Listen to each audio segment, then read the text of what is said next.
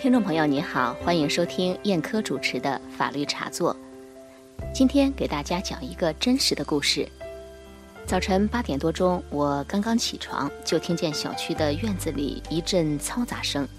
原来，一对年轻的夫妻牵了一条狗，在小区道路上遛狗。一位大叔骑自行车不小心压到了年轻夫妻牵的狗。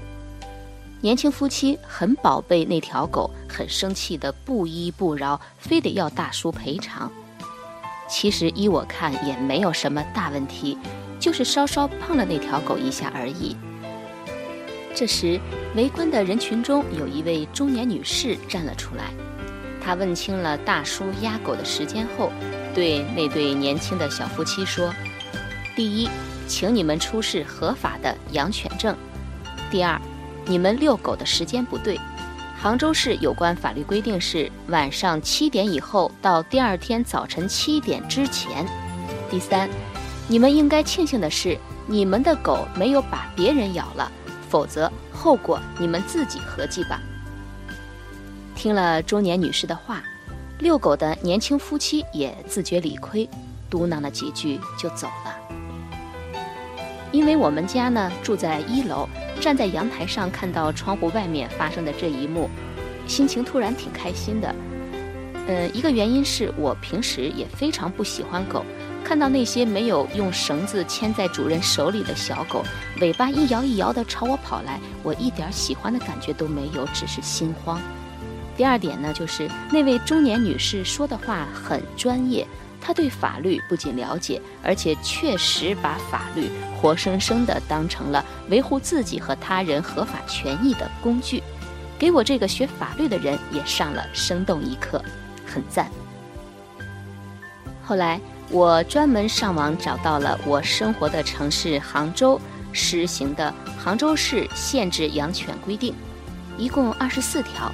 说实话，我是第一次认真地读这个规定。下面我把一些和我们关系密切的几条内容给大家罗列出来。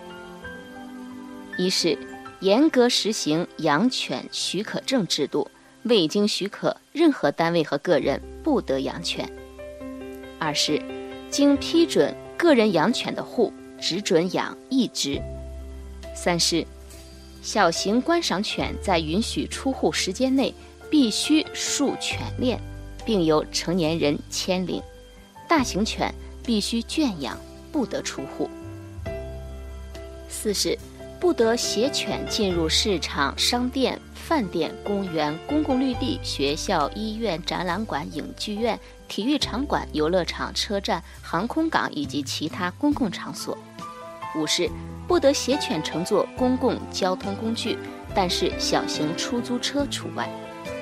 六是。允许携带小型观赏犬出户的时间是十九点至次日七点。七是，犬只伤人或致人患病的，养犬人应当将被伤者送至卫生防疫部门诊治，依法负担全部医疗费用和赔偿损失，并由犬类主管部门捕杀或没收其犬只，吊销养犬许可证，对养犬人处以罚款。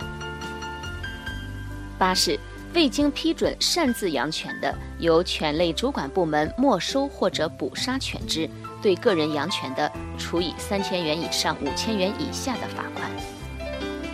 好了，听众朋友，以上我为您介绍的是杭州市限制养犬规定的部分内容。我上网也搜索了北京、上海、广州等城市的类似规定，很多内容较为雷同。由于时间关系，就不在这里为大家一一介绍了。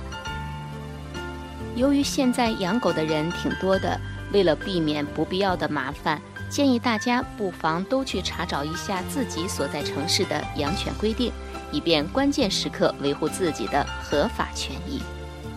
好了，听众朋友，感谢您收听燕科主持的法律茶座，欢迎您关注我们的同名微信公众号“法律茶座”。今天节目就到这里。